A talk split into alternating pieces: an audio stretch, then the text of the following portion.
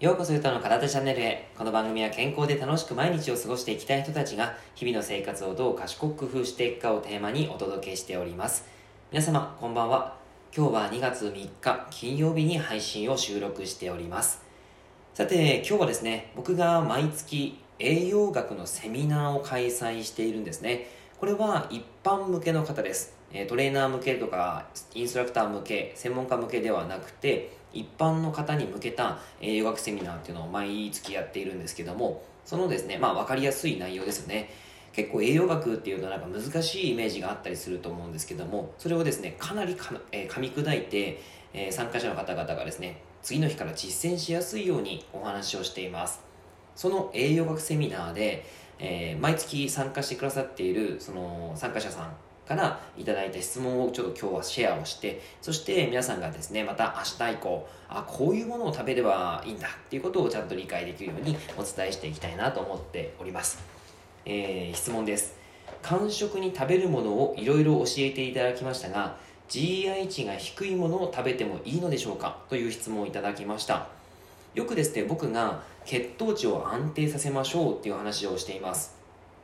これなんでかっていうとやっぱり体っていうのは糖質っていうのをエネルギー源に変えてるわけですね。で糖質がエネルギーになって自分の体を動かすということをしているんですけどもやっぱりですね血糖値が高いもの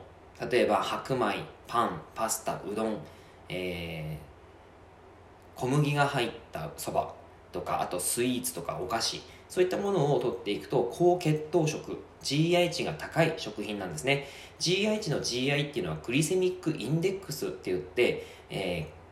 ー、体の中に糖質が入った時にどのくらい血糖値が上がるかっていうのを見ている数字を、えー、GI 値って言います、えっと、ちなみにですね GI 値っていうのは、えー、必ずですねその人間が人一人が食べる量で測っているわけではないのでちょっと厳密に言うと GL 値っていう数値の方が適切です。あのよかったら興味があればですね GL 値っていうのをググっていただいて、えー、いただければと思うんですけどもこれはグリセミックロードシスっていうもので、えー、実際に人間が食べるであろう量というのを測定しています。なので例えば果物とかって、あのー、糖質結構甘いじゃないですか。でその果物を食べると血糖値がボーンって上がりやすいっていうふうに思われるんですけども実はですね果物の食べる量ってそんなに多くないわけじゃないですか。ご飯とかパンとかパスタとかそれぐらいの量食べないんですよね。何十何百グラムとか食べないじゃないですか。なので、えー、実際に食べる量例えばバナナであれば、まあ、50g とか食べるたりするわけですよね。その 50g に入っている糖質が自分の体になって入ってくるとそこまで糖質量がえー、高くない。GI 値 GL 値が高くないという値になります。これはですね GI 値で見るとバナナって結構非常に高い数値になってくるんですけども GL 値実際に僕たちが食べる量で考えてみるとそんなに血糖値は上がらないよっていうことが言われているのでバナナとかも間食にすごくいいわけなんですね。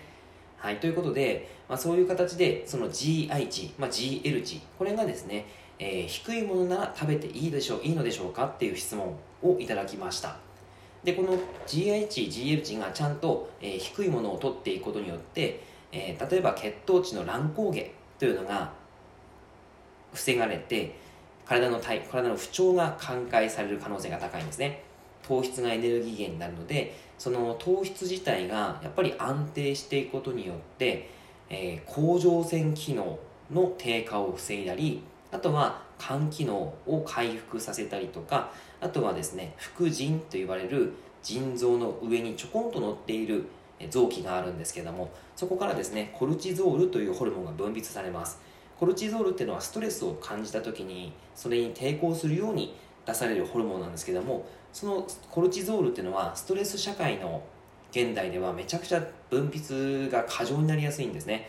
それがですね、え自分の体内でもえー、ストレス下になってしまうとコルチゾールが分泌されるわけなので結果的に副腎疲労というふうに呼ばれる症状が出てしまったりするわけなんですね、まあ、いわゆる不調になるわけです。実際にその人間の体内での、えー、コルチゾールが出てしまうストレスってどういうものかっていうと血糖値の乱高下。これはねすごくストレスになるんですよ。なぜなら人間は糖質で、えー、体を動かしてるからですね。体からエネルギーがなくなってきたらやばいやばいもうさ動けなくなっちゃうよっていうことになるわけですよ。だからそれ自体が結果的にストレスになってくるので、えー、それを防ぐためにもちゃんと血糖値を安定させることがとても重要になります。その上で3食を食べそして間食をちゃんと食べる。朝から昼昼から夕方。夕方から寝る前までに何かしらを食べていくことがもしくは飲んでいくことが重要だったりするんですけどもそんな中で GI 値 GL 値が低いものを食べる飲むということはいいでしょうかと。いうことで僕の回答ですが間食で食べるものっていうのは GI 値が低い GL 値が低い方がもちろんいいはいいんですけども実はですね食べるもの飲むものによって砂糖とか人工甘味料、えー、トランス脂肪酸そういったものが入った食品食材があるんですね。そういったものは極力控えないとダメです。あのー、結果的にですね GI 値 GL 値が低いものを食べて血糖値は上がりにくいんですけども加工品には食品添加物を使用していることが多いんですね。なので血糖値が上がらないんだけども逆に他の甘いものを呼び寄せてしまったりとか腸内環境や肝臓にダメージを与えてしまうっていうのも少なくないんですよ。だからその人工甘味料人工着色料保存料合成着、えー、合成香料とかあとはまあそうですね、えー、ちょっとした砂糖とかを入っている状態であれば良くないですしあとはトランス脂肪酸って呼ばれる植物油脂とかマーガリンファットスプレッドバター、えー、そういったものがですね裏の成分表示を見ていると書いてありますのでこれね食べてしまうと良くないんですよ。あとねブドウ糖果糖液糖とか高果糖液糖というものがあったりするんですけどもそういうものもやっぱり取ってしまうことによって体に対する影響が非常に大きくなります。肝機能をダメージ与えたりとかね、えー、してしまいます。なので GI 値 GL 値が低いものを食品として食べるっていうのはもちろん大切なんですけども加工食品には気をつけましょうというのが回答になるわけなんですね、えー、じゃあ何がいいのっていうことで具体的に言っていくと、まあ、これはいつも言ってますけども例えば蜂蜜のお湯割りであったりとか、えー、あとは果物プロテイン BCAA あとは MCT オイルあとはブロススープえー、あとは最近ちょっと、あのー、お客様でおこんこんなの食べてるんだっていうことがあったんですけどレンコンとか、えー、野菜スティックそういったのもねすごくいいかなと思います。あとは、え蒸したさつまいもとか、え干し芋そういったものもねいいかなって思います。それらを朝から昼昼から夜そして夜から寝る前までに、えー、少し取っていただくといいかなというところです。これをすることによって血糖値が安定して臓器の健康回復につながり代謝が上がっていくわけですね。それでダイエットが成功するであったりあとは不調が寛解されるということになります。はいぜひぜひここら辺ですね。あの意外と難しいところではあったりするんですけども意識してやっていただくとすごくいいかなっていうふうに思います。はい。ということで、またですね、こういう栄養に関するあの質問とかあったら、ぜひぜひコメントいただけたらなと思いますし、あの質問いただけたらなと思います。えそれに対してですね、いろいろと回答させていただきたいなと思っています。はい。じゃ今日はですね、ちょっと時間がありますので、えー、コメント返しさせていただきたいと思いますが、えっ、ー、と、前々、前回ぐらいかな、の内容で、えー、いただいたコメントです。え、ふみさん、キラーコンテンツのお話ですね。フィットネスクラブに通い始めて友達もでき、レッスンが楽しくなった頃に仲間とホノルルマラソンにチャレンジしたこと。これがキラーコンテンツになったかも。これですね、どういうお話でこの文脈にたどり着いてるかというと、キラーコンテンツっていうのがあって、えー、例えば自分が何かにハマった時、何かをやり始めて、それにハマってずっと継続できてますよっていうことが何かしら必ず皆さんあると思います。それって何で続けられてるんですかって聞かれたら何かきっかけがあったはずなんですよ。例えば僕であればトレーニングをするときに、えー、自分の例えばやっている時に重さ居上重量が上がった。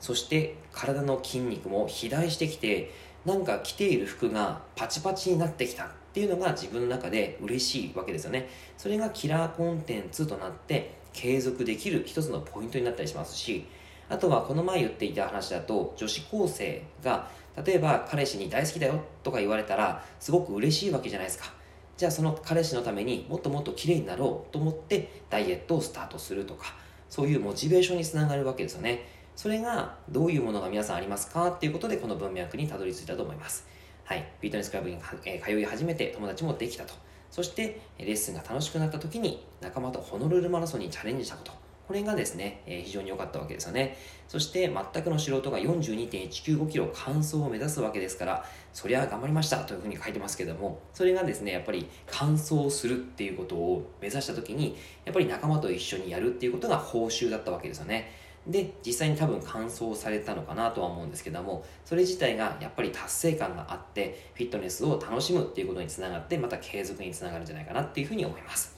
はい。まあ、こういったキラーコンテンツってやっぱり自分の中で、えー、何か継続したいものってあるわけじゃないですか。例えば僕であれば英語を話したいということに対して、どこに自分の報酬を持っていくか、そしてどれだけ自分の生活に溶け込められるか、溶きえー、溶け込めるかっていうところがポイントだったりするのかなって思います。そこにですね、えー、行き着かせるために何かしらやっぱり行動したり、まあ、考えたりしなきゃいけないわけですけども、そこがキラーコンテンツになるわけですね。はい、何かの参考になれば嬉しいです。というわけで今日は以上になります。内容がいいなって思えたら、いいねマークやコメントをいただければ、えー、励みになります。今日もラジオを聴いてくださってありがとうございました。では、良い一日を。